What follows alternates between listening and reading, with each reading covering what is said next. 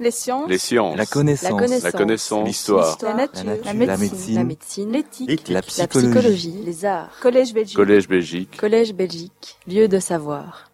Bonjour à toutes, bonjour à tous pour cette troisième et dernière euh, séance de cette session spéciale sur Mannequin Peace. Et je vous remercie vraiment pour votre assiduité et pour la bonne humeur parce que je vois beaucoup de visages souriants euh, dans la salle. Alors aujourd'hui, c'est une euh, leçon à deux voix. Et euh, c'est ma collègue euh, Catherine, qui est conservatrice au musée du costume et de la dentelle, qui va vous présenter toute une première section. C'est elle qui va nouer les fils de la leçon précédente, en l'occurrence. Et puis, euh, voilà, je viendrai de nouveau faire un intermède. Et puis, je laisserai à, Catherine, euh, qui connaît très très bien le sujet, puisque je suppose que nombreux sont parmi vous ceux qui sont allés voir le nouveau musée avec la garde-robe de Mannequin Peace. Donc, c'est vraiment une spécialiste du sujet. Je passe la parole à Catherine Gauthier. Bonsoir à tous. Euh, donc, avant d'être conservatrice au musée du costume et de la dentelle, j'étais en charge de la collection de Mannequin Peace au musée de la ville de Bruxelles et de ses nombreux costumes. Donc, c'est à ce titre que je viens euh, clôturer cette euh, session consacrée à Mannequin Peace. Et nous allons aujourd'hui essayer de comprendre pourquoi la statue de Mannequin Peace, qui est un thème somme toute classique, nous l'avons vu dans la première leçon, est devenue à Bruxelles quelque chose de particulier. Comment est-ce qu'elle a pu devenir le symbole de la ville et même le porte-parole des Bruxellois? Pour ce faire, euh, comme mes collègues dans les leçons précédentes, je vais me baser sur les faits avérés, convoquer un maximum de sources qui, par euh, leur faisceau, vont nous permettre de proposer des hypothèses. Alors vous verrez que les sources sont rares pour l'Ancien Régime, et d'ailleurs beaucoup d'entre elles ont déjà été évoquées dans les deux premières leçons, mais elles se multiplient euh, à partir du XIXe siècle, et c'est justement à, ce moment-là, un moment charnière, que la symbolique de Mannequin Peace bascule. C'est à ce moment-là que je laisserai la parole à M. Couvreur, qui euh, vous expliquera cela sans doute mieux que moi. Donc nous allons commencer avec les sources anciennes. Voilà, nous avons vu la semaine passée avec Géraldine Patini que la plus ancienne source qui mentionne Mannequin Peace date de la moitié du XVe siècle. La fontaine est alors déjà située au carrefour des angles de la rue du Chêne et de l'Étuve. Et c'est cette même situation qui est représentée sur ce plan de Harrewein, daté de 1695, comme également sur le plan de Braun et Hogenberg que Géraldine vous a montré la semaine passée. La fontaine apparaît libre au milieu de la chaussée sur une colonne. Et surtout, ce qui nous intéresse ici pour notre propos, c'est que sur ce plan en élévation de Harrewein, comme sur celui de Braun et Hogenberg, elle est suffisamment remarquable que pour figurer à l'instar des autres bâtiments de la ville, tels ici l'hôtel de ville ou euh, la maison du roi.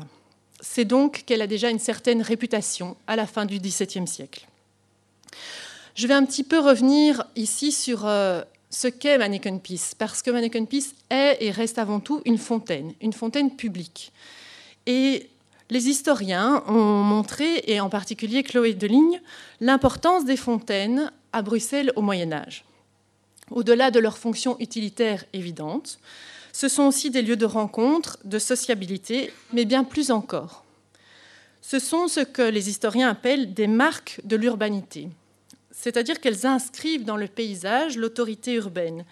Ce sont des affirmations architecturales de l'idéologie du bien commun. Il n'est pas rare que ces fontaines représentent des valeurs jugées communes par l'autorité communale, comme la justice, le bien ou le saint patron de la ville. Les fontaines font donc l'enjeu d'un investissement considérable, notamment par l'affirmation de l'autorité publique sur la sphère privée les fontaines publiques s'imposent à la fois comme un lieu de ralliement lors de rassemblements et comme un lieu d'une sociabilité soustraite au contrôle des particuliers. Dans le cas de Mannequin Peace, ce, ce, dernier point est assez important parce que la rue du Chêne est connue depuis le Moyen Âge et jusque tard dans l'époque moderne comme une rue dans laquelle beaucoup de familles, grandes familles aristocratiques, avaient leur hôtel particulier. Mais depuis quand cette statue est-elle située à cet endroit? Donc nous l'avons vu, la première source date de la moitié, du XVe siècle. Je reprends ici Chloé Deligne, qui a bien étudié les fontaines bruxelloises. Elle nous dit qu'il est difficile d'établir la chronologie de la construction des fontaines de Bruxelles.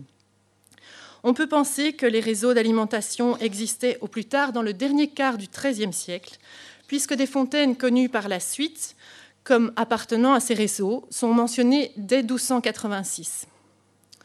L'existence de la fonction de maître fontainier avant 1359, comme la création en 1326 d'une institution dénommée la chaussée, en charge notamment de l'entretien du réseau, plaide pour un développement des fontaines au cours de la première moitié du XIVe siècle, à mesure que les bâtiments communaux s'érigeaient sur la Grand Place. En 1451, donc, quand euh, la première mention de Manneken-Pis apparaît, la ville compte trois réseaux d'adduction d'eau qui convergent tous vers la Grand Place.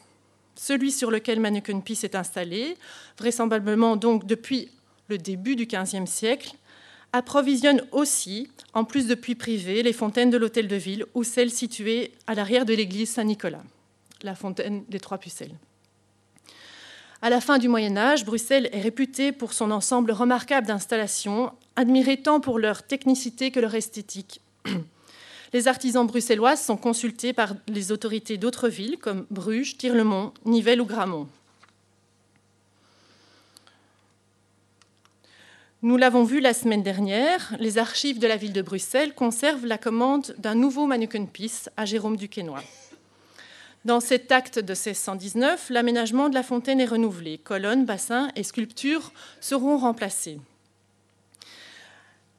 Il est significatif que dans cette commande, euh, l'autorité indique au tailleur de pierre des indications claires sur la taille de la colonne sur laquelle devra être jugé le mannequin piece et sur les bassins, le double bassin qui devra recueillir l'eau de la fontaine. En revanche, rien n'est donné comme consigne à Jérôme Duquesnoy pour euh, son nouveau mannequin piece. Toutefois, en 1619, l'autorité de la ville procède à un aménagement, un embellissement de la ville, et ce sont plusieurs commandes qui sont passées aux artistes de l'époque. Géraldine évoquait la commande à Duquesnoy d'une autre fontaine célèbre, la fontaine des satyres. À mon sens, le fait même que l'autorité urbaine demande à Duquesnoy de refaire un mannequin piece et non pas une autre fontaine plus monumentale est aussi significatif de l'importance que Manneken Pis avait déjà en 1619. Nous verrons plus loin que l'interprétation que Duquesnoy fait du thème n'est certainement pas étranger au succès de la statue. D'ailleurs, comme Géraldine vous l'a montré la semaine dernière, rapidement, des doubles contemporains apparaissent. Donc, le musée de la ville conserve le Manneken Pis de Jacques Van den Broek en laiton, et celui-ci, comme celui de Hahnemann, n'est pas fonctionnel. Il n'y a pas de possibilité d'adduction d'eau. C'est donc des, sculptures pardon, purement décoratives, ce qui nous montre que l'interprétation de Duquesnoy eut très vite un large succès. Un moule a probablement été fait sur l'original de Duquesnoy. C'est ce que montrent des relevés précis de mesure, notamment au niveau des orteils ou de la chevelure. Mais pour en revenir à l'importance et à la symbolique de Mannequin Peace, je vais remonter un tout petit peu dans le temps avec euh, ce tableau qui est daté de 1615. Vous voyez que c'est un tableau très grand, il fait près de 4 mètres sur 1 mètre 20, et il fait partie d'une suite de huit tableaux appelés les festivités.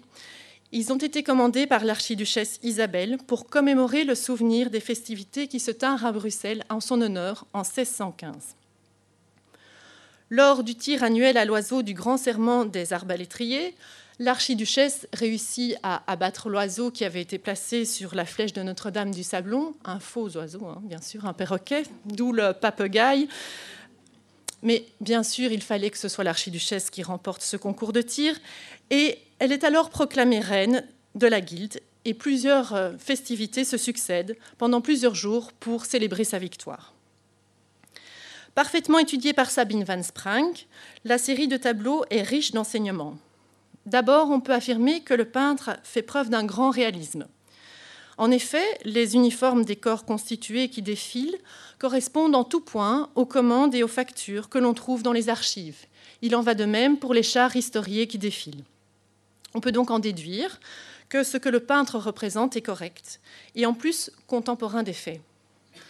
Ces tableaux sont en quelque sorte des photographies de cette grande manifestation. Celui qui nous intéresse en particulier est intitulé Le triomphe d'Isabelle, et il représente l'Omegang, qui a été célébré 15 jours après la victoire du Papagaï, en l'honneur de la Vierge bien sûr, mais surtout de l'archiduchesse Isabelle. Sabine Van Sprang, en s'attaquant à décortiquer tout ce que ce tableau représente en détail, a souligné un détail justement dans le décor qui jusqu'à présent avait échappé à la sagacité des chercheurs. On comprend facilement vu la taille du tableau. Vous l'avez sans doute pas encore remarqué, mais il se trouve, il se trouve là. On va encore un petit peu s'approcher. Ça, c'est les merveilles du, du numérique qui nous permettent de zoomer dans ces tableaux. Voilà, on aperçoit à l'arrière-plan, dans le décor, on va encore s'approcher. Ça y est, on y est. On voit Mannequin Peace. Et en plus, il est costumé.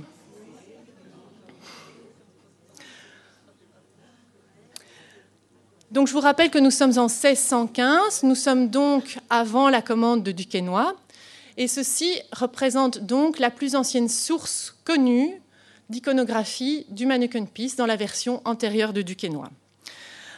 Alors, Mannequin Peace est costumé, donc on ne voit pas grand-chose de, de, la fontaine antérieure, et les historiens qui veulent savoir de quoi était fait cette fontaine en seront un petit peu pour leurs frais. On ne sait pas si c'est du bronze, peut-être que l'éclat au-dessus des genoux le laisse supposer, mais ce pourrait être aussi du bois ou de la pierre. En tout cas, ce qui est sûr, c'est qu'il est costumé. Et on a l'habitude d'appeler ce costume un costume de berger bourgeois. En effet, la statue est revêtue d'une courte tunique de pâtre et il porte un, une crosse et il, il, surplombe une colline verdoyante qui camoufle la structure de la fontaine et sur cette colline paissent des petits moutons. Mais pour un berger, il est quand même habillé de façon très riche. On devine sans peine que son manteau doit être fait de velours moucheté. Sur euh, les emmanchures, on devine de la fourrure, sur le bord du col aussi. On distingue sur ses bottes également une ornementation de fourrure. Et puis sur sa tête, peut-être un chapeau ou une couronne de fleurs. À ses pieds, il y a deux chiens assez hauts sur pattes, peut-être des lévriers. Et dans son dos, on aperçoit des arbres fruitiers. Je ne vais pas revenir ici sur la symbolique même de Mannequin Peace qui a déjà été bien évoquée, l'enfant urinant, dans les leçons précédentes. Car ici, c'est une autre dimension que l'on touche et qui dépasse la symbolique naturelle de l'enfant urinant. Mannequin Peace n'est déjà plus une fontaine ni une sculpture comme les autres, car c'est une fontaine, une sculpture, pardon, qu'on habille. Alors c'est une tradition qui est assez bien connu pour les statues euh, sacrées. D'ailleurs, sur un des autres panneaux de, peints par Van Alsloot, donc le défilé des ordres religieux et du clergé, qui se situe lui sur le Sablon, on voit cette fois à l'avant-plan la statue de Notre-Dame du Sablon qui porte son beau manteau dans la procession. Et juste à côté, je vous ai montré une photo contemporaine que j'ai prise moi-même cet été à la cathédrale de Notre-Dame du Puy-en-Velay, peu de jours après l'Assomption, et donc vous voyez que la Vierge a été vêtue de son plus beau manteau. Donc c'est une tradition qui est encore vivace. Si vous regardez attentivement, du manteau de la Vierge dépasse une petite tête, et ce, cette petite tête, c'est l'enfant Jésus.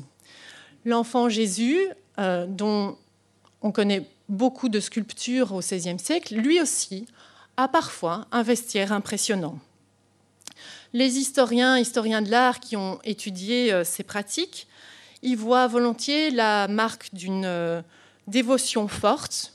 Nous sommes dans le registre de l'offrande propitiatoire. Mais ce n'est pas vraiment le cas ici. Mannequin Peace est une statue profane et bien qu'associée aux fêtes religieuses de la ville, comme nous le verrons par la suite, Il ne peut en aucun cas être mis sur un pied d'égalité avec l'enfant Jésus ou la Vierge. Il faut donc chercher ailleurs les raisons de son habillement. Il porte un costume de berger bourgeois. Or, Sabine Van Sprang et d'autres ont bien montré que l'ensemble des festivités organisées en 1615 le sont au service de l'archiduchesse. Les tableaux sont des manifestes politiques destinés à la cour d'Espagne pour montrer à la fois la puissance, la légitimité et la reconnaissance d'Isabelle par l'ensemble des corps constitués de la ville de Bruxelles. Qui a costumé Manneken Pis Malheureusement, les sources sont muettes sur ce point. Est-ce l'archiduchesse? Dans ce cas, cela signifierait que Manneken Pis est une sorte d'allégorie de sa personne, elle qui s'apprête à guider la première ville des Pays-Bas. Est-ce la ville qui a choisi de costumer Manneken Pis dans ce cas, cela pourrait signifier que Manneken Pis était le, le, pasteur qui guide son troupeau, le premier bourgeois de la ville? Dans un cas comme dans l'autre, cela nous montre l'importance que revêt Manneken Pis déjà au XVIIe siècle. Manneken Pis est humanisé et, à l'instar des autres corps constitués de la ville qui participent au défilé, euh, non, pardon, excusez-moi, au contraire des autres corps constitués qui, qui participent, je reprends. Donc, comme les autres corps constitués de la ville, il participe véritablement au défilé. Il ne peut pas être simplement réduit à une question de décor. Parce que sur un des autres tableaux de Van Alsloot, toujours dans la même série, le défilé des métiers sur la Grande Place, on distingue euh, la fontaine située sur le marché aux herbes, future fontaine des satyres, et vous voyez qu'ici la fontaine n'est même pas décorée. Donc c'est bien que Manneken Pis a un statut particulier que le peintre a choisi de représenter. Donc là aussi, il y a une signification symbolique assez forte. J'y vois volontiers la marque euh, de vouloir spécifier que Manneken Pis est important pour la ville de Bruxelles et peut-être même déjà le premier bourgeois de la ville. Donc nous voici un petit peu plus tard, à la fin du XVIIe siècle, et comme Géraldine vous l'avait montré la semaine dernière, je vous montre la plus ancienne représentation connue de la statue de Duquesnoy. Alors, bien sûr, on y voit Manneken Pis jugé sur sa colonne et euh, pissant dans son double bassin, mais ce qui nous intéresse en particulier ici, ce sont bien sûr les vêtements qui sont accrochés dans son dos. Donc, le dessinateur a jugé utile de représenter Manneken Pis avec cette particularité. Arowen est le dessinateur attitré du, euh, du, du, duc Maximilien Emmanuel de Bavière. Donc peut-être que non seulement il a voulu montrer la spécificité de Manneken Pis qui porte des vêtements, mais peut-être qu'il a voulu offrir le souvenir particulier d'un don de costume. Il se pourrait que ce costume ait été offert par la seconde épouse du duc de Bavière, Thérèse Sobieska, Manu Couvreur vous expliquera ce qui nous, laisse, penser cette hypothèse. Peut-être aussi qu'il a voulu représenter un costume que la tradition rapporte avoir été offert à Manneken Pis par Maximilien Emmanuel de Bavière lui-même en 1698. À l'occasion du papagaï, que bien sûr le duc a remporté, il offre un habit d'arquebusier de Bavière aux membres du serment bruxellois des arquebusiers, à la statue de Saint Christophe, leur patron, et à Manneken Pis. Ce costume n'est pas parvenu jusqu'à nous, et aucune source d'archives ne corrobore ce fait, qui est notamment relaté par l'abbé Mann dans son abrégé de l'histoire ecclésiastique, civile et naturelle de la ville de Bruxelles, daté de 1785. L'abbé Mann situe l'action en 1698, mais dans le même ouvrage, il donne 1648 comme date pour la statue de Duquesnoy. Cette source est donc sujette à caution. Il est, cependant tout à fait probable et possible que Maximilien Emmanuel de Bavière ait offert un costume à Manneken Pis. Car il est un autre aristocrate très important qui lui aussi aurait offert un costume à Manneken Pis. Et cette fois, bien que là aussi aucune archive ne corrobore ce fait, plusieurs indices tendent à montrer que l'acte a bien eu lieu. Je parle bien sûr du costume offert par le roi Louis XV, qui est le plus ancien costume conservé de la garde-robe et qui aurait été offert en 1747 par le roi de France. C'est alors la septième année de la guerre de succession d'Autriche et des soldats français en garnison à Bruxelles tentent de voler Manneken-Pis. Face à la colère des Bruxellois, pour faire pardonner cet acte ignoble, le roi Louis XV décore la statuette du titre de chevalier de l'ordre de Saint-Louis et lui offre un habit de gentilhomme. Désormais, les soldats devront saluer la statue lorsqu'ils défilent devant la fontaine. Alors, je disais, nous n'avons pas trouvé de source d'archives relatant cet épisode. Mais les archives de la ville de Bruxelles conservent une pièce exceptionnelle, datée de 1756, connue comme le plus ancien inventaire de la garde-robe. Cette source, pratiquement contemporaine des faits donc, cite parmi les costumes et accessoires de Mannequin Peace un habit bleu avec des fleurs d'or et d'argent et tous ces accessoires offerts par le roi de France. La description correspond fortement à notre costume. L'autre source qui tend à montrer que ce costume, le plus ancien de la garde-robe, a bel et bien été offert par le roi, est d'ordre technique. Lors de l'ouverture de la nouvelle garde-robe, nous avons décidé de réaliser une copie à l'identique de ce plus ancien costume que les conditions de conservation ne permettent plus d'exposer de façon permanente. Nous voulions par là euh, permettre aux visiteurs de voir le costume dans toute sa magnificence de l'époque. Pour cela, nous nous sommes adressés à une, manufacture de soie lyonnaise, la maison Prel, qui continue à tisser des brocarts comme au XVIIIe siècle. Les techniciens ont analysé le tissu et nous ont confirmé que nous étions devant une pièce unique et exceptionnelle. Il s'agit pour eux d'un lampas broché de deux sortes de fils d'argent et de fils d'or et il le date précisément comme étant un tissu de cour de la première moitié du XVIIIe siècle. Et voici donc la réplique qui a été réalisée. Donc vous avez ici le costume original. Vous voyez combien il a souffert euh, de, des dégâts du temps. Il, est décoloré, euh, le, métal est oxydé. Et c'est notamment donc ces, euh, détails ici conservés dans les basques, où vous voyez vraiment la différence d'éclat entre le tissu qui a été préservé et le tissu qui a été exposé à la lumière et à l'air libre.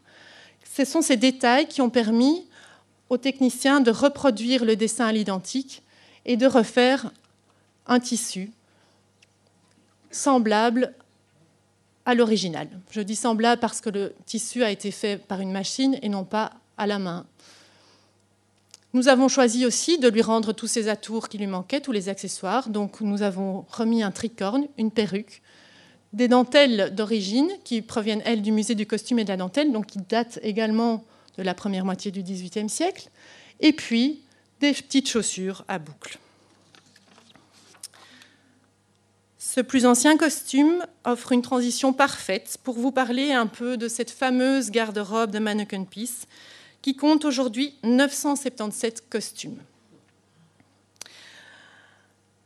Quand j'ai commencé à travailler au musée de la ville de Bruxelles et que je rencontrais euh, une personne, lorsque je lui disais que je travaillais pour euh, la collection de Mannequin Peace, souvent un petit euh, sourire ironique s'affichait sur le visage de mon interlocuteur.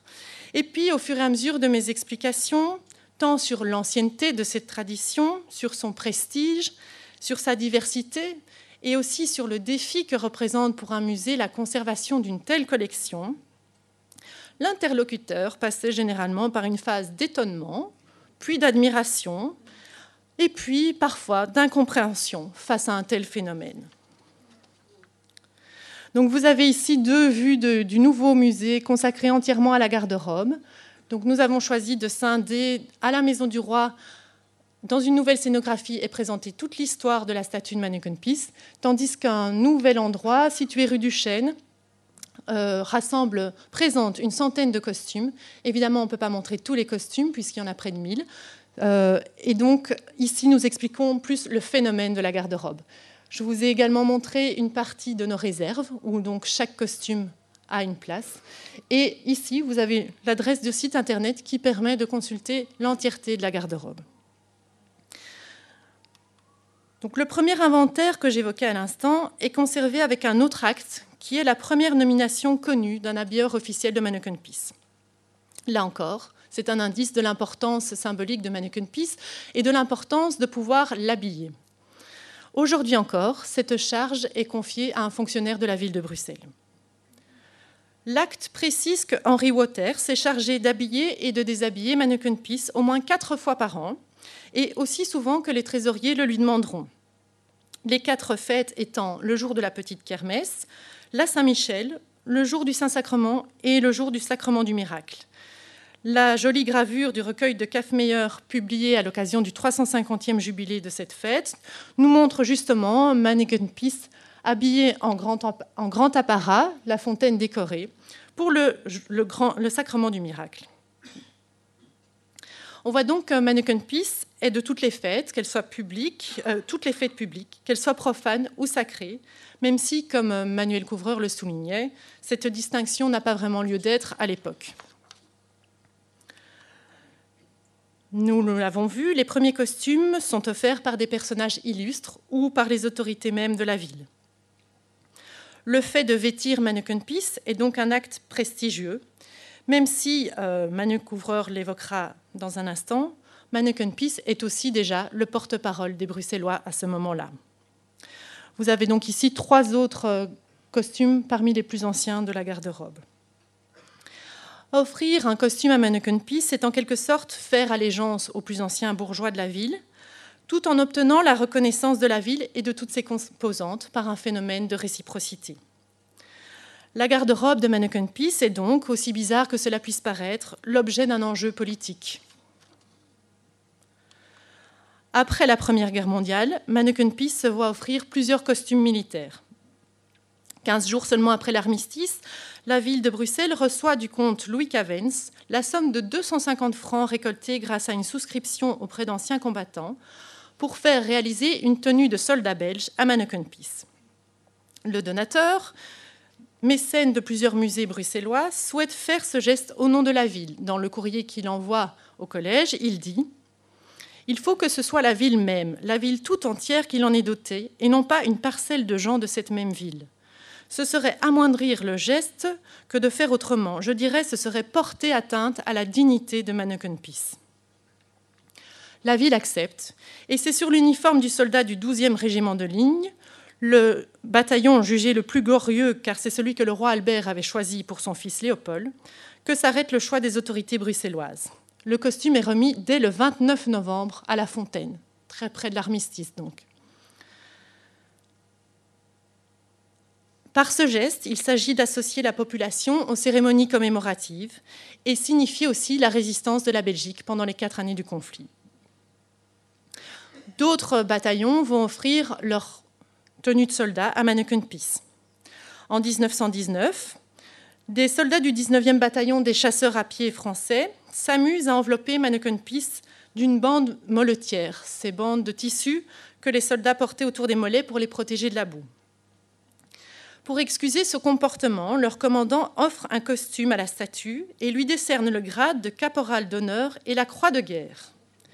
Au motif, et ça c'est ici dans la citation à l'ordre du bataillon, au motif que Mannequin Peace a pendant quatre ans, sans défaillir, maintenu sa position. Aussi modeste dans le triomphe que fort dans l'adversité, il reste aujourd'hui, dans l'éclat de sa victoire, un caporal modèle par l'observation stricte et rigoureuse de sa consigne. Ce geste n'est pas sans rappeler celui du roi de France. Ainsi donc, avec Mannequin Peace, nous sommes toujours dans un registre ambivalent. D'un côté, c'est un honneur qu'il porte un costume.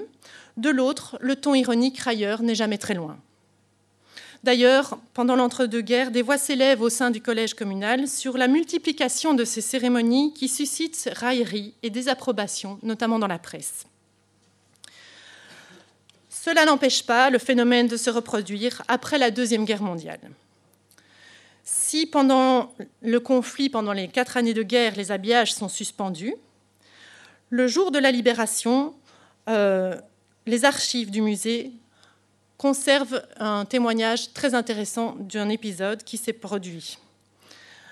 Le 6 juin, donc, à l'insu du conservateur du musée, mais peut-être couvert par l'échevin des beaux-arts euh, Robert-Henri Catteau, des habitants des alentours de la Grand Place parviennent à se procurer le costume du Yas, donc celui que nous venons de voir qui avait été offert pour euh, la Première Guerre mondiale, et en habit mannequin piece, afin qu'ils saluent dignement les nouveaux vainqueurs qui font leur entrée dans la ville.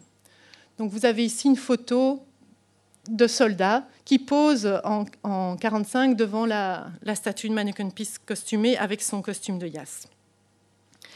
L'agitation et l'enthousiasme sont tels que la croix de guerre et le bonnet sont volés et le costume est endommagé.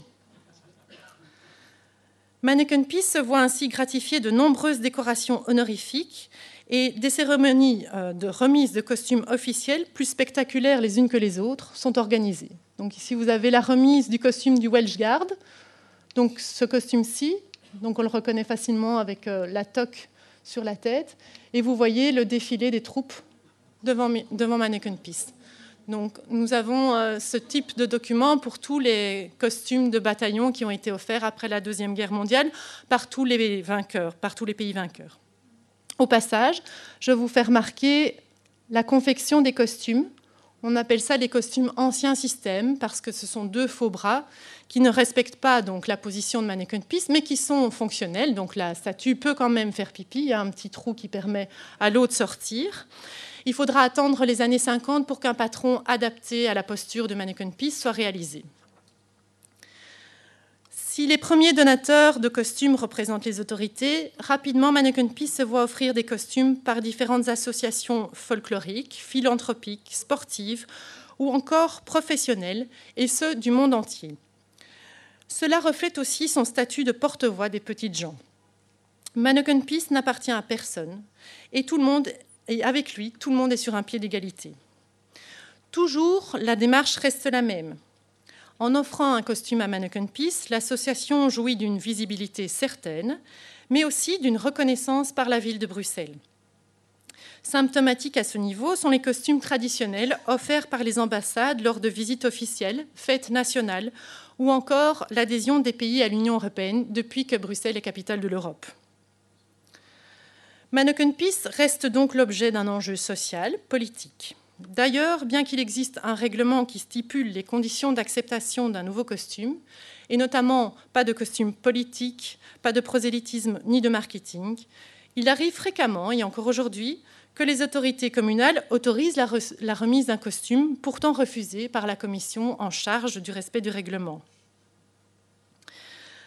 Donc, Ici, je vous ai fait une toute petite sélection parmi les mille costumes.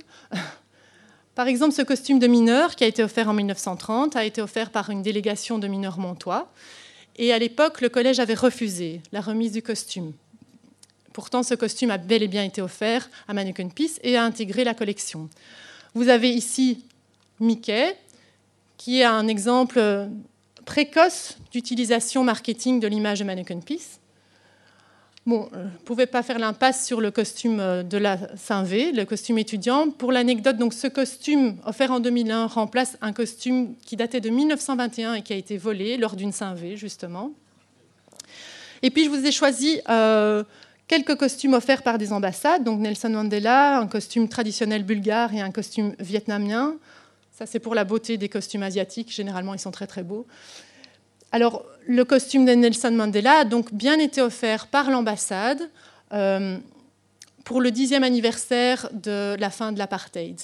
Et pour la petite anecdote, lors du décès de Nelson Mandela, nous avons reçu un courrier de l'ambassade qui avait euh, oublié que c'est elle-même qui avait offert le costume et qui demandait au musée de ne plus utiliser cette image. Donc aussi incongru que cela puisse paraître, cela traduit la puissance symbolique de Mannequin Peace.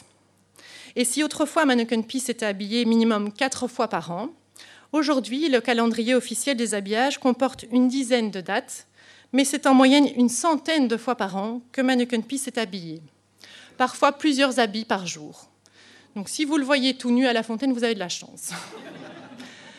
Sa garde-robe compte 977 costumes, ce qui en fait la statue profane vêtue qui a le plus grand vestiaire du monde. Il est devenu, depuis au moins le XIXe siècle, le passage, obligé de tout touriste visitant Bruxelles, qui reste souvent interloqué face à cette statue qu'il ne comprend pas ou ne comprend plus. Et je vais céder la parole à Manu Couvreur. Merci Catherine. En tout cas, moi j'ai appris beaucoup de choses.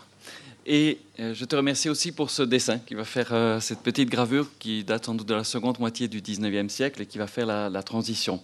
Puisqu'en effet, vous y avez évidemment, vous reconnaissez les costumes de Mannequin Peace, mais si vous regardez en dessous de cette image, vous voyez ici un texte et c'est Mannequin Peace qui parle au jeu. Il prend la parole. Il adresse un message aux gens qui viennent le voir. Alors, Catherine vient de rappeler le caractère tout à fait exceptionnel de cette garde-robe profane, pour une statue profane qui est vraiment exceptionnelle. Euh, cet aspect d'une statue qui parle, d'une statue parlante, qui prend la parole, est aussi un phénomène sans doute moins exceptionnel, mais très rare pour euh, ce type de statue. Il y a un modèle archi célèbre qui est sans doute le plus célèbre modèle de statue parlante, c'est la, statue de Pasquino à, Rome. J'imagine que certains d'entre vous l'ont vue. Elle est sur une petite place qui est la place de Pasquin, tout près de la Piazza Navona. Il s'agit d'un fragment d'une statue hellénistique. Et bien entendu, elle était difficilement reconnaissable. Et au XVIe siècle, la population romaine va véritablement s'emparer de ce fragment qui, n'a plus de sens et va prendre l'habitude d'y accrocher des placards. Des placards qui sont des textes où Pasquin lui-même, le personnage représenté par euh, la statue et que la population romaine a baptisé ainsi, s'exprime en général sur un mode assez violent, satirique, exprime toutes les rancœurs de la population romaine à l'égard de ses autorités. On a le cas, par exemple, du pape Benoît XII qui va être attaqué par un placard suspendu euh, sur la statue de Pasquino, où Pasquino euh, lui reproche son népotisme et le pape va devoir euh, euh, promulguer un arrêt où, sous peine de mort, il sera interdit d'accrocher à l'avenir des placards. Vous savez bien que c'est le genre de choses qui ne fonctionne pas. Ça va même donner naissance à un véritable genre littéraire. En français, on l'appelle la pasquinade. C'est vraiment un genre de pamphlet spécifique, en effet, où tout à coup un personnage prend la parole pour exprimer toute sa rancœur.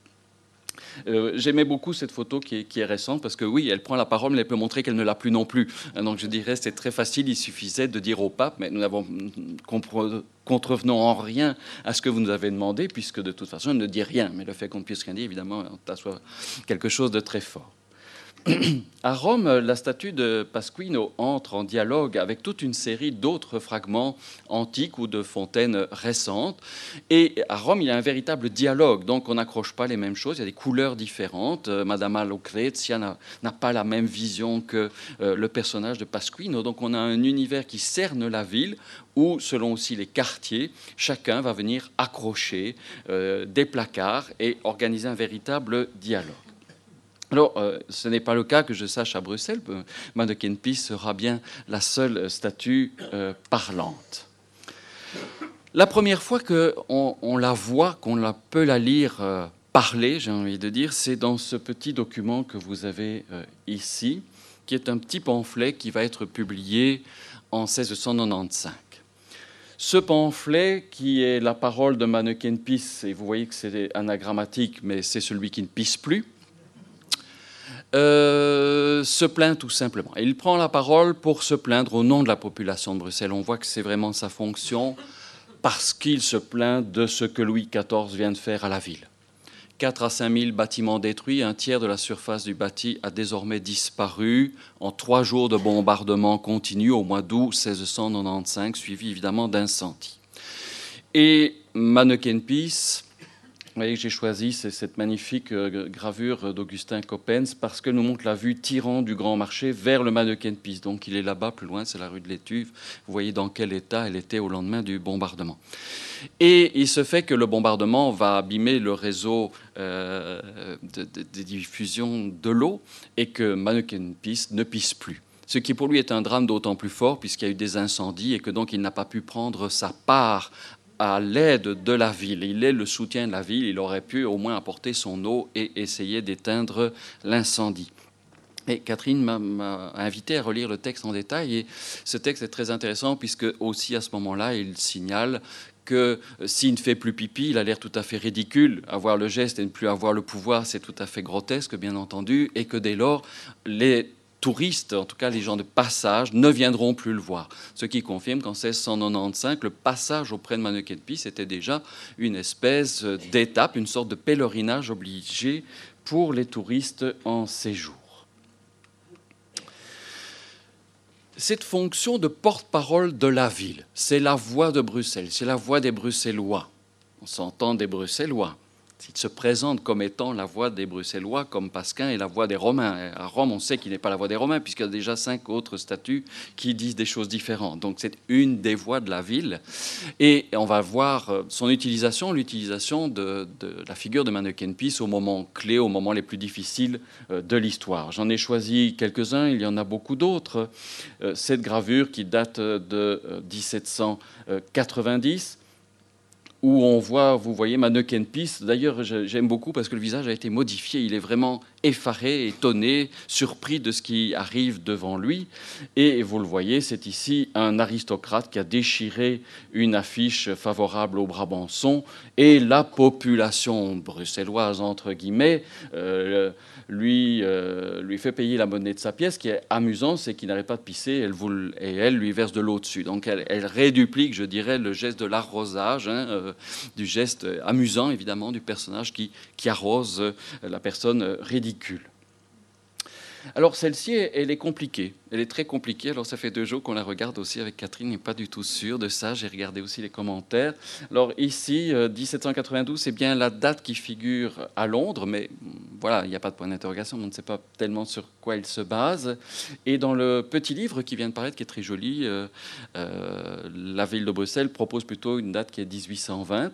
Alors ce qui est certain, c'est qu'on voit quelque chose qui touche à un feu d'artifice, en tout cas qui n'a pas fonctionné. Vous voyez que ici, Mannequin Peace fait pipi. Il me dit, il me fait pipi au cul, donc évidemment, la poudre est mouillée, ça ne se met pas en route. Vous voyez qu'il ne fait pas que pipi, donc c'est une gravure quand même assez, assez verte. Et là, tout fout le camp, comme il dit, vers les boulevards. Alors, ce qu'il désigne par là, c'est bien compliqué. Euh, oui, c'est sans doute euh, un feu d'artifice qui n'a pas fonctionné, poudre mouillée. Là, ici, l'autre euh, dit ce sera mon tour la prochaine fois, donc les circonstances ne sont pas favorables. Il y a quand même quelque chose qui me dérange, c'est qu'on a les paroles de la Carmagnole à l'arrière. Je vois plus qu'on chante la Carmagnole, franchement, en 1820. Donc je pense que nous sommes plutôt, en tout cas. Mais ce qui doit être juste, c'est que l'interprétation, c'est sans doute un feu d'artifice pétard mouillé. Et ça, je pense que c'est très juste. c'est bien vu dans la gravure. Maintenant, quand a eu lieu la chose, euh, clairement, ça fait allusion aussi à la prise de Bruxelles qui a lieu aussi, il faut bien le dire, dans cette année euh, précise de 1792. Donc, c'est relativement euh, vraisemblable. Quoi qu'il en soit, on voit évidemment que la figure est convoquée au moment les plus difficiles que traverse la ville. Alors, on aurait pu multiplier les choses, je ne vais pas en faire trop, mais oui, ce sont les années 14-18, et voilà, on va revenir à plusieurs reprises sur ces années anniversaires de, 14-18. Et je voulais vous montrer trois exemples d'utilisation de l'image de Mannequin Peace dans le contexte particulier de l'invasion de la Belgique qui va provoquer, vous le savez, un, soulèvement, enfin une indignation européenne et, puis mondiale. La, carte que vous avez ici, Bosch donc au moins c'est très clair, on ne peut pas en douter. Euh, à l'arrière permet de, situer qu'elle est euh, française et qu'elle a circulé en 1915. Il est évident que ce n'est pas le genre de choses qui circulait chez nous. Mais c'est l'exemple évidemment qu'en France, Bruxelles, mais sans doute un peu plus déjà que Bruxelles, ce sera un des points dont on va discuter tout à l'heure, Mannequin Peace incarne d'une certaine manière la résistance bruxelloise et sans doute la résistance belge de manière plus globale, arrosant bien entendu les Boches euh, ici euh, à l'avant-plan. J'ai choisi celle-ci car c'est une qui est réalisée à la main. Elle est faite donc, c'est un exemplaire unique, il est fait à l'encre de Chine.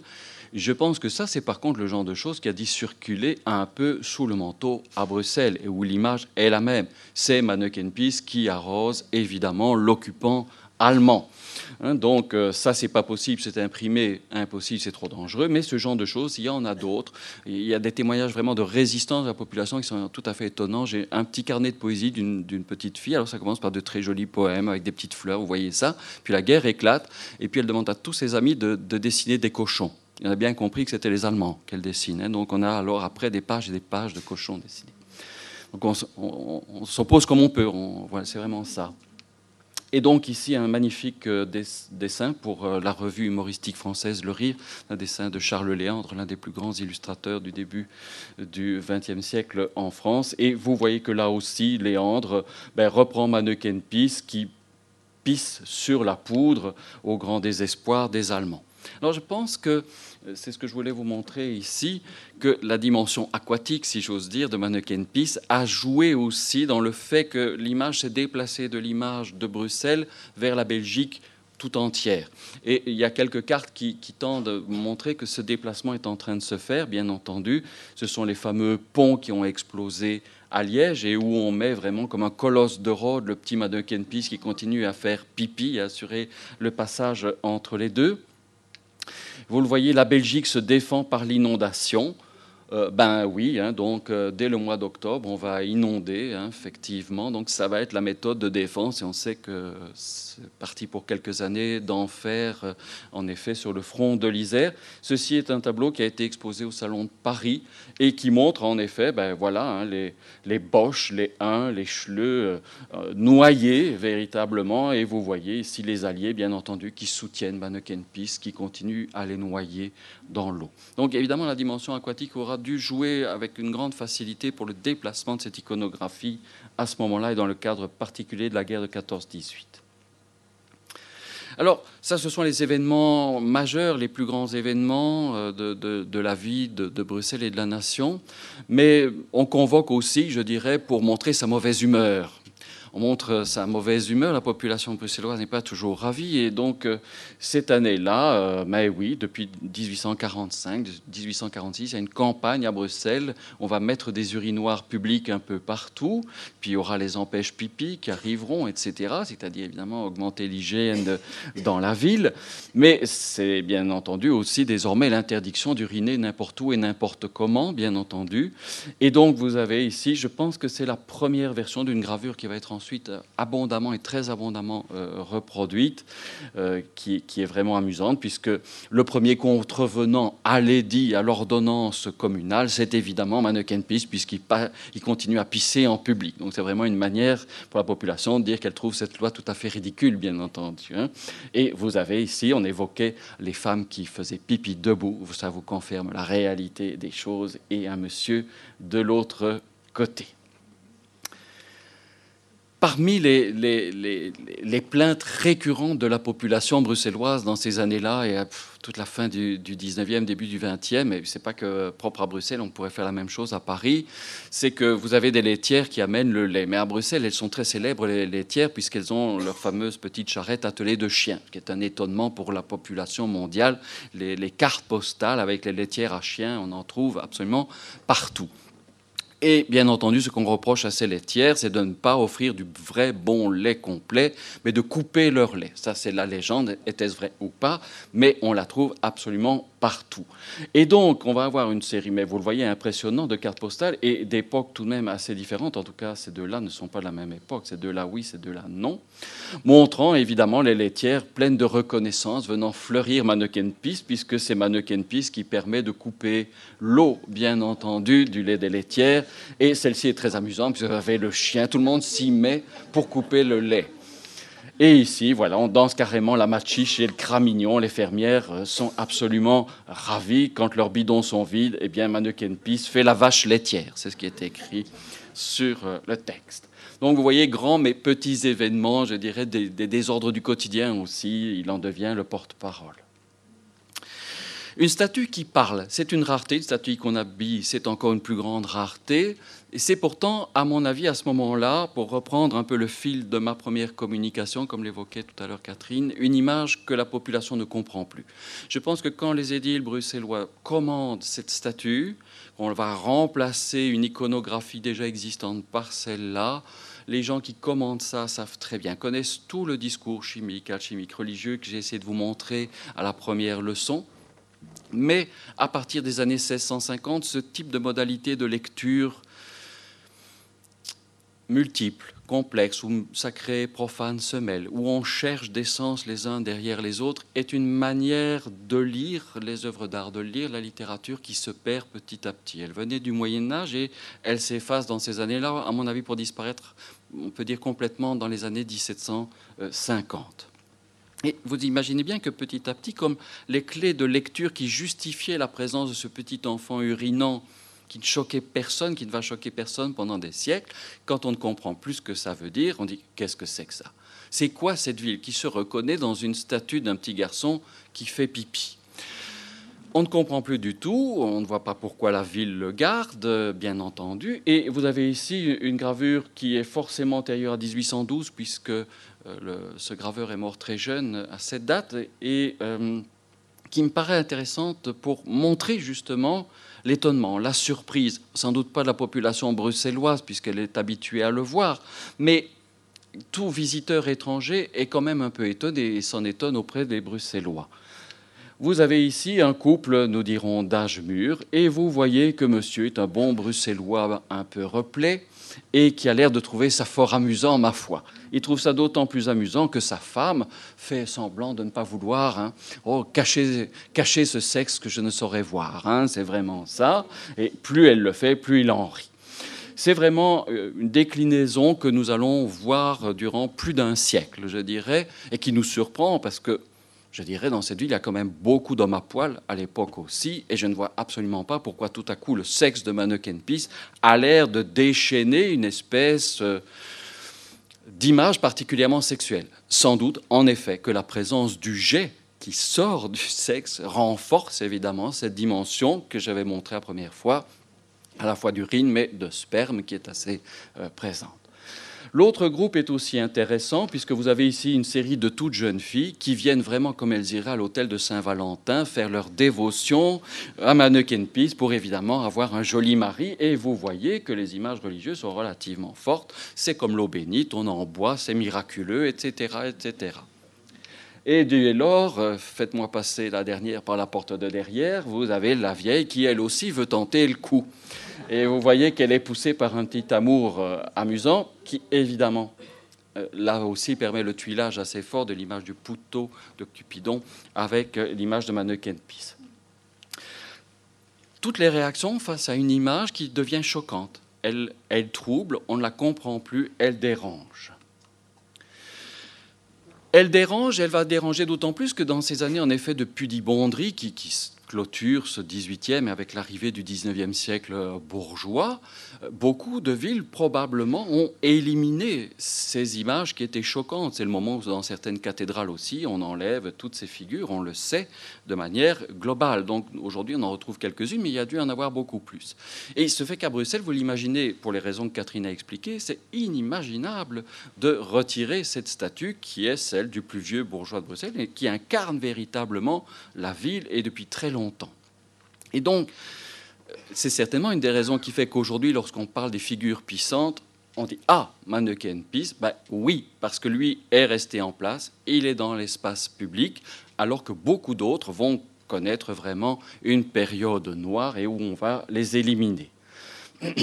J'ai choisi ce, très beau dessin de Franciszek Kupka, hein, donc, euh, euh, parce que voilà, c'est vraiment l'image de Mannequin Peace chassant les Philistins Hein, les Philistins, les hypocrites, vous les voyez ici, ceux qui font Ah non, non, non, et ils les démasquent, hein, ils leur pissent dessus. On y soit qui mal y pense, hein, la devise de la euh, jarretière, bien entendu. donc euh, c'est vraiment dénoncer les, hypocrites, euh, les, faux pudibons, les pères la pudeur. On voit que c'est vraiment ça qui est dénoncé.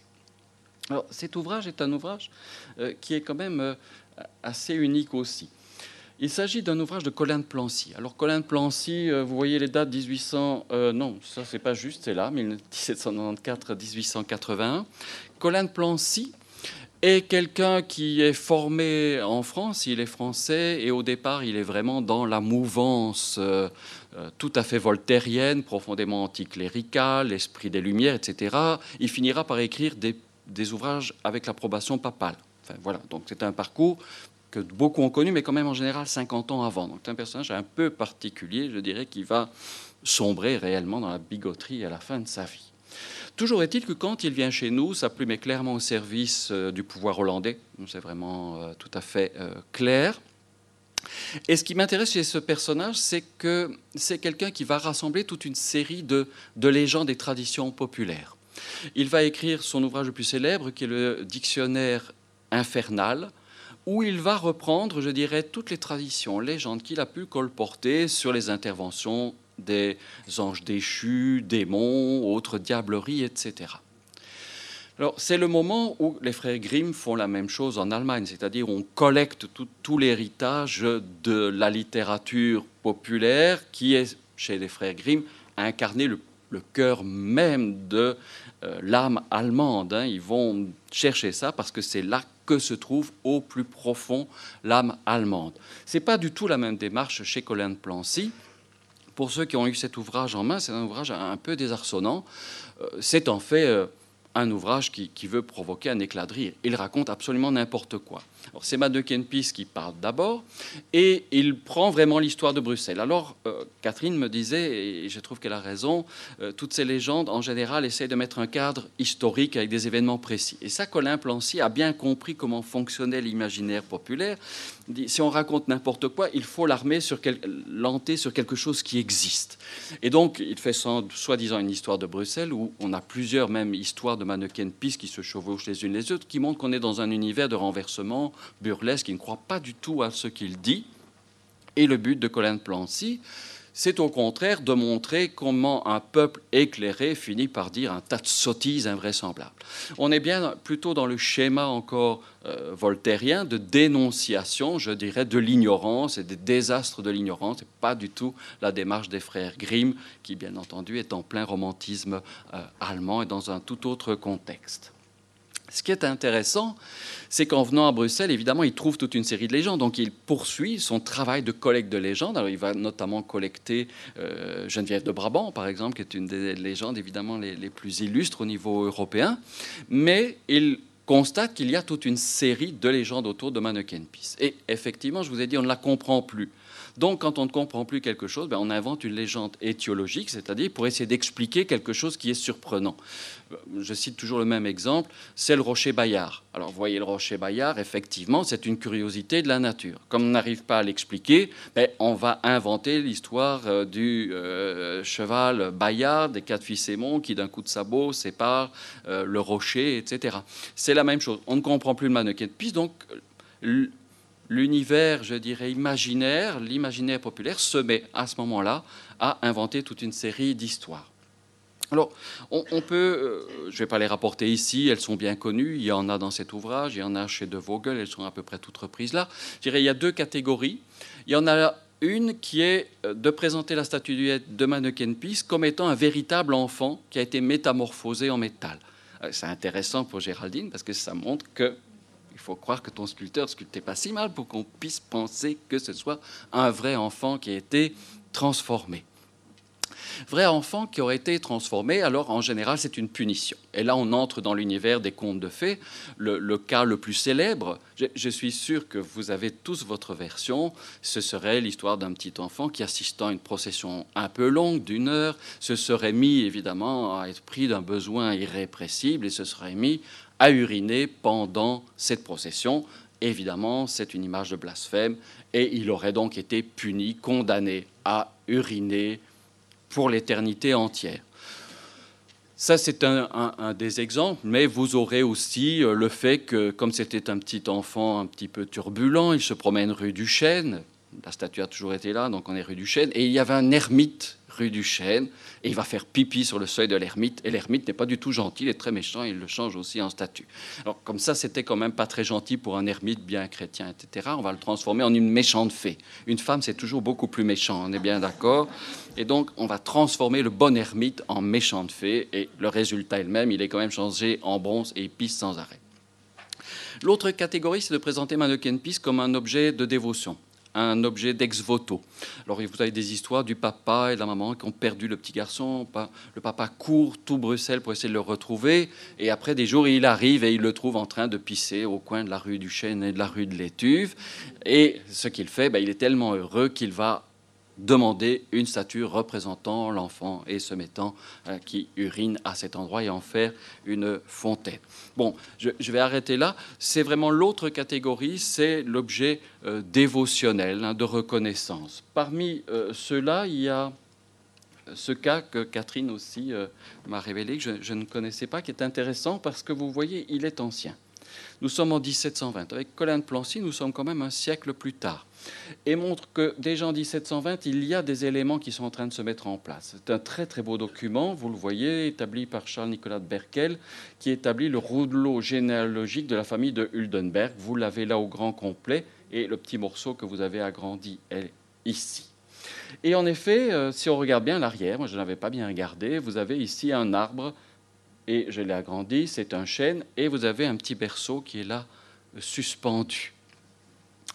Alors, il ne fait pas pipi ici. Hein. donc, probablement qu'on a une première légende qui est celle-ci. Euh, donc, euh, euh, le petit duc Godefroy, Godefroy III de Brabant, c'est juste, c'est ça, Catherine, hein, donc était tout petit au moment d'une bataille. Et pendant qu'avait lieu la bataille, on l'a mis dans son berceau, on a attaché le berceau à un chêne. Et puis, la bataille n'allait pas très bien. Et puis à un moment, on s'est rendu compte qu'il a envoyé un jet pas possible depuis le berceau et ça aurait requinqué ces troupes qui auraient finalement emporté la bataille. Ici, on ne peut pas dire qu'on soit là, mais on voit déjà, en tout cas, le choix des possibilités pour une invention populaire de croiser euh, des légendes les unes sur les autres. La plus illustre étant la reconnaissance, un ex-voto de reconnaissance de la ville pour un enfant qui aurait fait pipi sur un obus, euh, enfin sur une bombe sur le point d'exploser. Je crois que c'est celle que l'on entend le plus quand on est au coin de la rue de l'Étuve et du Chêne. Je pense que c'est celle-là qu'on entend le plus. C'est vraiment l'image de Mannequin Peace comme un objet de dévotion.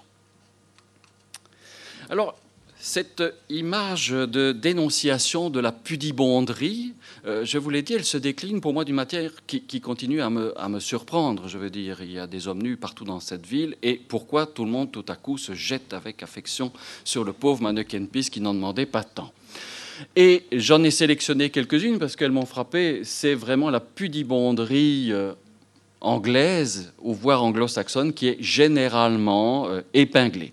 Considérant que cette vague de, de pudibonderie, c'est vraiment ça, vient effectivement de l'univers anglo-saxon et vient aussi, vous le voyez, c'est assez clair. Regardez euh, sur la sacoche, comme on dit en Belgique, euh, il est bien mis euh, Made in USA, hein, donc ça a été fait là-bas, il n'y a pas de doute. la vieille fille en question, shocking, bien une américaine qui vient de débarquer. J'aime beaucoup celle-ci parce qu'elle est beaucoup plus rapide en exécution, elle est beaucoup plus récente et vous avez une vieille miss accompagnée de sa triclée d'enfant et ah, qui découvre avec horreur la chose. Et euh, Catherine l'a évoqué tout à l'heure, mais notre collègue Christophe Loire nous, a aussi un peu éclairé sur les choses. C'est que, en effet, ceci peut, paraître étonnant, mais il y a sans doute eu des effets de surprise, puisque le chemin qui conduisait de la gare du Midi euh, vers la Grand Place passait par là. Donc, en effet, les touristes qui arrivaient en train, ben, presque immanquablement, passaient devant cette fontaine devenue pour le moins surprenante. Hypocrisie et dénonciation, je dirais, de l'hypocrisie religieuse. Hein. C'est vraiment l'un des autres sujets tarte à la crème. De tout ce que vous voyez ici sont des cartes postales. Alors, des cartes postales de Manu Kenpi, je pense que tout le monde a renoncé à faire une collection de parce que ça, en, mon avis, il s'en imprime une par jour, donc c'est absolument impossible de suivre. Donc, c'est un tout petit choix. J'aime assez celle-là parce que ce sont des messieurs qui, tout à coup, tombe euh, en pamoison en voyant euh, le sexe de mannequin Peace. Bon, certains diraient oui, ça c'est la Belgique, évidemment, on s'entend. Bon. Ici, elle est intéressante parce que vous avez ici une religieuse qui est absolument choquée de ce qu'elle voit, mais vous avez au contraire une femme qui prend plutôt sa lorgnette et son face à main pour observer la chose. Et donc, je dirais, c'est plutôt l'attitude, hein, voyez, contrastée entre les deux. Et ici, vous avez deux bonnes sœurs qui espèrent que le taco tombe en panne pour qu'elles puissent rester plus longtemps devant cette vue merveilleuse. Bon, c'est amusant, ça n'a pas beaucoup de portée, hein, on est d'accord, mais ça entre dans la création d'un certain esprit bruxellois sur lequel je voudrais euh, conclure avant de redonner la parole à Catherine. Dans cet univers des cartes postales aussi, ce qu'on voit réapparaître, ce sont des choses comme celles que vous avez euh, sous les yeux. Et certes, euh, Mannequin Peace n'est pas un petit Jésus, mais on vous a quand même montré des petits Jésus nus, habillés. La proximité visuelle est quand même assez forte. La pratique d'habiller le Bambino Gesù euh, à Rome, euh, Santa Maria in Araceli, par exemple, est bien vivace. On a montré Prague, mais il y en a d'autres. Donc, certes, on habille les enfants Jésus, habiller le Mannequin Peace. La proximité est quand même assez nette. Et on voit, je dirais, s'installer une sorte de transfert d'imagerie religieuse vous avez à la fois un défilé des nations, puisque vous voyez qu'on vient, euh, hein, il y a Chinois, on a les Africains, qui viennent vraiment en procession. C'est vraiment l'image de la procession, défiler, faire leur dévotion à Mannequin Peace. Et j'ai choisi celle-là parce que je la trouve absolument merveilleuse. Je pense que beaucoup d'entre vous la connaissent. Mais donc, il fait froid. Mannequin Peace a très très froid. Nous sommes vers le 25 décembre. Il y a un petit Jésus qui est, qui est né à Bethléem. Il a froid, etc. Et regardez, effectivement, on vient vite le réchauffer. Et vous avez carrément l'arrivée des rois mages. Hein. donc vous les avez ici, tous les trois, qui arrivent à porter des cadeaux à Peace. Et donc, vous vous souvenez que j'ai évoqué cette facette ambiguë, profane et sacrée de Peace. Ce qui me fascine, c'est le pouvoir qu'a gardé cette statue de libérer ce genre de choses à un moment où, a priori, notre univers a bien classé les choses. Et pourtant, on voit susciter des comportements qui sont ceux traditionnels de la dévotion, qui vont aller s'appliquer, en effet, à une statue tout à fait profane.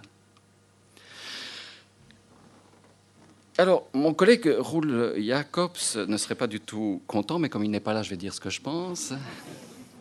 Je, ne pense pas que la Zouanze soit un esprit bruxellois très ancien. Alors, euh, je sais qu'il connaît très très bien l'histoire de Bruxelles, mais j'ai quand même lu beaucoup aussi, pour les 17e, 18e, 19e en tout cas. Je ne trouve pas trace de la Zouanze bruxelloise, pour vous dire le fond de ma pensée. Je pense donc qu'il s'agit bien d'une construction culturelle relativement tardive. Entre nous soit dit, c'est un sujet superbe de colloque parce que ça n'a jamais été fait. Donc là, il y a vraiment un magnifique travail à faire. Je pense qu'on s'amuserait beaucoup à ce colloque, ça, je pense. Et je pense qu'en effet, Mannequin Peace, d'une certaine manière, va jouer un rôle là-dedans. Ça, je pense qu'il a été l'un des éléments catalysateurs de cette jouance bruxelloise et peut-être aujourd'hui belge. Pour l'illustrer, je dirais regarder cette, cette, magnifique carte postale de Annecy, le plus célèbre sans doute des illustrateurs euh, alsaciens et qui euh, commémore un événement, c'est-à-dire que quatre ans après la libération de Colmar, pour célébrer ça, la ville de Bruxelles va envoyer à Mannequin Peace. Ceux qui sont allés à, Colmar ont sans doute vu le Mannequin Peace, effectivement, de Colmar. Et Annecy, pour remercier ce don, va publier ce, très très beau euh, dessin. Et vous le voyez qu'il le dédie à l'inaltérable gaieté belge, à la vaillante bonne humeur alsacienne. Hein, les deux attitudes pendant la guerre, bien entendu, rassemblées, mais l'inaltérable gaieté belge. Vous voyez que l'image de Mannequin Peace, colportée même par les cartes postales comme symbole de notre pays ou de notre ville, ont participé à l'image d'un peuple qui est un peuple joyeux et bon vivant. Vous me direz, on n'avait pas attendu ça, on a eu Rubens, on a eu Bruegel. On pourrait remonter dans la création d'une image de bruxellois un peu rondouillard, hein, euh, qui ne parle pas très bien, mais qui est très rigolo, euh, qui ne se la pète pas, comme on dit, et qui a un humour euh, rapide. Hein, toute une série de stéréotypes dans lesquels les Bruxellois se reconnaissent. moi, je me reconnais en tout cas pour la rondeur, ça c'est sûr.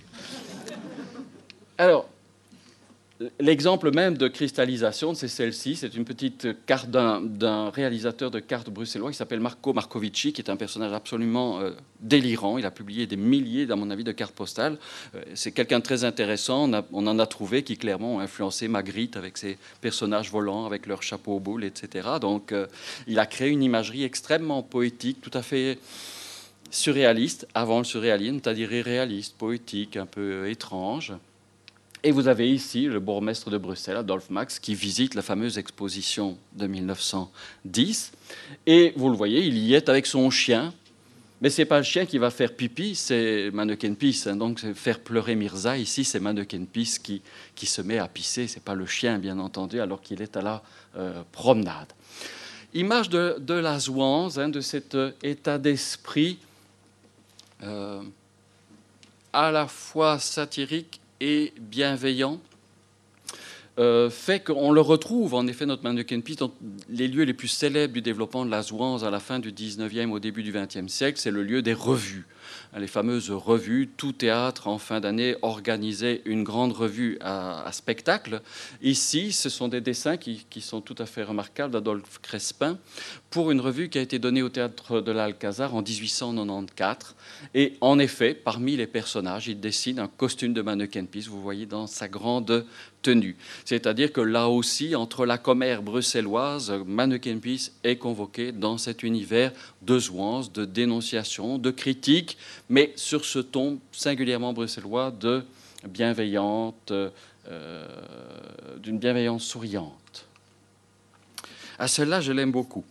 Un exemple de zouance que j'emprunte de nouveau à la guerre de 14-18. De quoi s'agit-il? Ben, C'est une allusion à ce personnage absolument puant qui était euh, Moritz von Bissing, qui était le gouverneur de, la Belgique euh, à partir de 1914. Vraiment un personnage tout à fait abominable, qui bien entendu a été détesté de la population bruxelloise.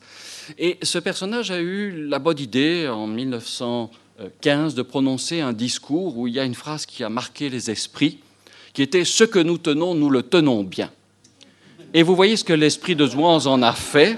Ils en ont fait la réponse de Mannequin Peace. Ce que nous tenons, nous le tenons bien. La réponse de Mannequin Peace au général von Pissing, bien entendu. Et j'aime beaucoup cette carte postale. Si on ne la regarde pas, on ne comprend pas de quoi il s'agit. Je pense que c'est une vraie photo d'un vrai, placard affiché en 14-18 et qui a été photographié. Vous voyez, il est piqué en effet sur du bois. Et donc laisse à penser que ce mot qui a tellement fait rire a dû déjà se développer sous une forme de pasquinade, j'ai envie de dire, et circuler sous le manteau dans ce genre de choses. Ça va devenir la légende dorée après 14-18. Je vous montre ici une partition, c'est de la musique, hein, ce que nous tenons. Et donc on a un texte et, une musique, et vous voyez le pauvre Von Bissing absolument arrosé par Peace. Ça, c'est vraiment l'esprit de provocation, hein, de raillerie, d'effronterie euh, bienveillante typique de la Zouance pour vous montrer que cet esprit ne s'est pas perdu, là aussi avec Catherine, on avait l'embarras du choix, mais enfin j'espère que celle-ci vous plaise. Alors, de fait, je ne pense pas qu'on lui a encore donné un linge, ça manque dans ta garde-robe, ça. Hein. mais donc vous voyez que si on ne peut pas faire d'objets publicitaires, ben ici la, la, la firme de l'ange, bien entendu, euh, fait ça. Et vous voyez le jet d'eau qui sort par, les oreilles. Hein. donc euh, voilà. Alors ça, j'en ai toute une série. Hein. donc ça, c'est vraiment aussi, j'ai envie de dire, les Bruxellois. Hein, ne pas se prendre au sérieux. Mannequin Peace ne se prend pas au sérieux. Donc euh, oui, on va mettre sa trombinette ici en Mannequin Peace. On en a vraiment des tonnes. Clairement, il devait y avoir près du Mannequin Peace un photographe qui faisait ce genre de photos. Et on en a vraiment une tripotée. Alors celui-là, je ne sais pas du tout si Fanny l'a vu, mais si elle l'a vu, elle ne va pas être contente, évidemment, parce que Tintin faisant pipi, mais heureusement, il n'y en a que 200 exemplaires, donc ça ne va pas trop circuler. Et Moulin-Sart n'a pas été ruiné, je pense. Donc tout va bien. Je termine par cette bordée qui, très rapidement, voudrait euh, vous rappeler euh, ce que j'ai dit tout à l'heure avec cette dimension religieuse. C'est-à-dire qu'en effet, on a perdu toutes les clés de lecture que l'on avait au XVIe, au XVIIe. C'est un autre monde, nous l'avons perdu. Mais cette statue est sans doute quand même aussi largement grâce au talent de Duquesnoy, je pense, au fait qu'effectivement la ville se l'est appropriée si elle ne l'avait déjà fait avant le personnage, libère encore aujourd'hui finalement toutes les connotations que je vous ai montrées dans l'iconographie du XVIe siècle. L'iconographie bachique. Alors regardez, les cartes postales nous montrent ici un soulard qui rentre un soir de fête. Bon, ben voilà qu'il pleut maintenant. Hein, donc euh, voilà. Ou celle-ci. Celle-ci est intéressante parce que chaque Satour, savez-vous, hein, donc on singe toujours le mauvais parler de Bruxelles, bien entendu, c'est sûrement une carte française, ça ne fait aucun doute. Hein. Et vous voyez qu'il pisse de la bière. Alors, Mannequin Peace va être articulé dans notre conflit ancestral avec la France dans ces années-là. Vous savez que la, Belgique est beaucoup plus riche que la France, que la France évidemment ne supporte pas ça du tout. Elle n'aime pas ça du tout. Les Allemands s'en étaient bien rendus compte puisqu'ils sont arrivés en 14. Ils ne sont pas allés en France, mais chez nous, ils savaient où étaient les sous, bien entendu. Et euh, il y a un conflit. Ben, vous savez qu'aujourd'hui, encore une guerre là sous Hollande, hein, euh, tout à coup, euh, comme la bière se vend trop bien en France et qu'il n'y a plus assez de vin, clac, on monte les axes sur la bière et on baisse celle du vin. Ben, C'était déjà le cas et je vous montre ici, ben oui, vous retrouvez le tout petit Zuccaro avec son Bacchus sur son tonneau. Ben, regardez, l'image est presque là. C'est le président Falguière qui est ici assis sur un tonneau lui aussi en disant rattrapons les droits d'entrée du vin et baptisons ce cru vieux château de l'Étuve. Hein. voilà ici. Donc vous voyez, les règlements de compte euh, belges et français sont de longue date et Manneken Pis est ici instrumenté. Celle-là me plaît beaucoup parce que vous vous souvenez de cet épisode du songe de Polyphile où Polyphile, tout à coup, attiré par les jeunes filles, s'avance, il marche et puis hop, le jet vient et calme ses ardeurs, il tombe à la renvers, tout le monde rit, etc. Regardez, l'image est encore absolument là sur cette carte postale. Vous avez un couple un peu amoureux avec un jeune homme un peu entreprenant pour l'époque. Et regardez ce, jet d'eau pour un refroidissement inattendu. C'est exactement ce qu'on pourrait mettre comme titre pour ce tableau euh, de Stache Le Sueur d'après le songe de Polyphile. La dimension nuptiale. La dimension nuptiale, patience chérie, patience, avec un, regard en coin. Hein, vous voyez ce qu'il montre, etc. Vous vous souvenez qu'on en a vu quand même d'assez chaud, quand même, ce tableau de mariage de Lorenzo Lotto avec la femme nue, euh, etc. On retrouve ce genre de choses. Et j'ai choisi ces deux-là, sont assez extraordinaires, puisque c'est la reine et le roi. C'est certainement la toute jeune reine Elisabeth qui vient d'arriver à Bruxelles, et le roi doit la retenir tellement elle veut aller voir le mannequin piste de près. C'est incroyable, on le fait encore ici avec euh, le prince Léopold et la princesse euh, Astrid. Donc c'est vraiment une iconographie qui a duré très très fort. Mais on voit qu'elle a cette dimension nuptiale qu'elle avait euh, par le passé et qu'elle a conservée. Et qui dit mariage dit enfant. Vous vous souvenez qu'on avait ces kyrielles de, de là tu nous en as montré des, coulées entières chez Titien. Ben, regardez ici, Mannequin Peace, père de famille, Hein, voilà, il a une aventure, une liaison amoureuse, et donc il a fait plein de petits mannequin peace. Alors ici, c'est un souvenir. Suite des nombreuses visites à mannequin peace, ben voilà, ce qui se passe quand on va trop le voir, ça marche trop bien. Et celle-ci, je viens de la trouver, je la trouve merveilleuse, c'est Péné. Hein, vous l'avez reconnu, c'est un hommage à la ville de Bruxelles. Ben, vous voyez, c'est un jeune couple amoureux. Et regardez, c'est toute une série d'angelots mannequin peace qui viennent annoncer de événements à, à ce couple. Et je rends la parole à Catherine qui va conclure. Donc nous venons de voir comment a évolué la symbolique du geste de Mannequin Peace. Et maintenant, nous allons voir comment évolue son image même de statue. Donc, à partir des années 1950, le merchandising autour de Mannequin Peace s'étoffe, tout comme euh, la société de consommation et les voyages de masse. Bien qu'il ait toujours été un attrait touristique, il est maintenant décliné à toutes les sauces, provoquant au mieux un désintérêt des Bruxellois, au pire une overdose de mannequin piste de malfaçon aux alentours de la Grand Place, qui contribue malheureusement à ridiculiser l'emblème de la statue. Donc vous avez ici un petit florilège de produits qu'on peut trouver autour de, la Grand Place, avec des choses anciennes aussi, par exemple le petit clocheton ou euh, euh, l'accordéon des, vues de mannequin piece habillés. Des choses très récentes aussi, avec euh, ce mannequin piece stylisé, qui connaît un certain succès. Mais son image aussi se décline sur des objets devenus emblématiques, hein, comme le cendrier de l'Expo 58, où ici, clairement, il représente à la fois Bruxelles et la Belgique. Tout comme dans cette publicité pour Coca-Cola, on voit euh, clairement l'allusion euh, à Mannequin Peace, qui peut désigner tant Bruxelles que la Belgique. Son image reste donc utilisée pour symboliser Bruxelles, voire la Belgique. Et c'est surtout l'évolution de la garde-robe qui montre le maintien du succès de sa figure. Comme je vous le disais, il existe un règlement, mais Mannequin Peace reste tour à tour utilisé comme enseigne publicitaire aujourd'hui, malgré les nombreux règlements l'interdisant, comme diplomate ou simple membre d'une association. Le port d'un costume par Mannequin Peace reste un gage de visibilité et une sorte de reconnaissance par la ville de Bruxelles. À partir du milieu des années 80, le nombre de nouveaux costumes par an va exploser, atteignant parfois 30 nouveaux costumes par an. Cela suscite de nombreuses polémiques au sein de la commission chargée d'approuver ces nouveaux costumes, ces nouveaux dons, mais aussi au sein du collège de la ville. Faut-il conserver tous ces costumes? Faut-il tout accepter au risque d'écorner l'image de Mannequin Peace? Je vous donne ici un exemple de trois costumes récents qui ont suscité la polémique. Le costume offert par Hard Rock, Café à l'occasion de l'ouverture de l'enseigne sur la Grand Place. On est en plein dans une utilisation mercantile de Mannequin Peace, sont tous des costumes officiels hein, qui ont intégré la garde-robe.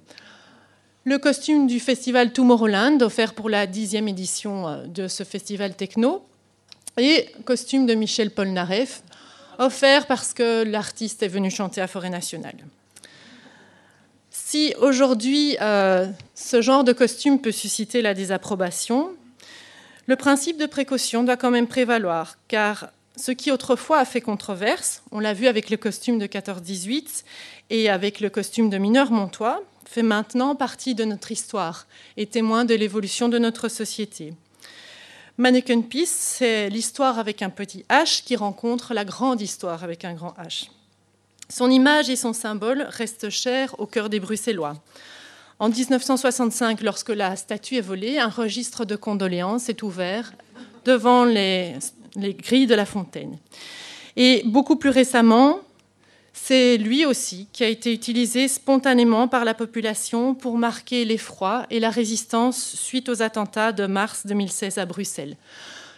J'ai sélectionné ici deux photos qui ont été collectées par les archives de la ville sur le mémorial de la Bourse. Donc ce sont des témoignages spontanés, bien sûr, où on a ici donc une petite statuette avec euh, les iris, les drapeaux belges, et ici on ne voit pas sa tête, mais on comprend très bien que Mannequin Peace pisse sur les terroristes. Les dessinateurs de presse aussi ont utilisé son image suite à ces événements tragiques. Hall a fait un magnifique euh, dessin qui n'a pas été publié tellement sa puissance évocatrice est forte. Il a été euh, euh, refusé en fait par le journal Hot Newsblad, tandis que celui de Dubus qui se situe dans un autre registre, mais qui est tout aussi parlant. Lui a été publié dans la Libre Belgique. Donc, on retrouve ici l'acte de résistance, Mannequin Peace, toujours debout, qui continue à pisser malgré tout. Et le dessin qu'a fait Marek est lui tellement parlant qu'il a été utilisé par euh, CNN suite aux attentats pour montrer l'état d'esprit de Bruxelles. Et donc ça montre bien que l'image de Mannequin Peace est devenue internationale et est connue dans le monde entier. Ce n'est pas neuf. Vous avez ici une image, une photographie qui date de 1928 d'un particulier japonais qui était tellement dingue de Mannequin Peace qu'il a fait construire une réplique dans son jardin à Osaka. Donc ça, c'est une réplique fidèle. Et ici, vous avez un exemple très récent qui date de 2016, qui est une statue à Las Vegas qui elle est géante et mesure près d'un mètre cinquante. En tout cas, l'ensemble de toutes ces données historiques témoigne de l'importance symbolique de Mannequin Peace depuis son origine. Par un phénomène qui reste difficilement explicable mais dont on relève des traces dès le départ, on constate que Mannequin Peace est le plus ancien bourgeois de la ville, qu'il en devient le porte-parole et même son symbole. Il a acquis une aura internationale ambivalente. D'un côté, on s'en moque, il a été élu euh, attraction touristique la plus décevante d'Europe. Mais de l'autre, il continue à faire l'objet de dons de costumes, par exemple. C'est que donc sa notoriété et sa visibilité fonctionnent toujours. Le phénomène de Mannequin Peace ne cesse pas de nous étonner. Aujourd'hui, il représente la Belgique alors même que celle-ci est en train de s'étioler. L'an dernier, par exemple, le Conseil bruxellois des musées a lancé une campagne autour des chefs-d'œuvre conservés dans les musées bruxellois. Mannequin Peace se devait d'en être. C'est en effet une statue à l'aura immense, inversement proportionnelle à sa taille. Son image est même utilisée aujourd'hui pour représenter la Belgique, euh, son côté surréaliste, son autodérision, au même titre que l'atomium, Magritte ou les moules frites. Mannequin Peace est devenu le symbole de la Belgique et plus seulement de Bruxelles. Voilà. Les sciences. La connaissance. La connaissance. L'histoire. La, nature. La médecine. La médecine. L'éthique. La psychologie. Les arts. Collège Belgique. Collège Belgique. Collège Belgique. Lieu de savoir.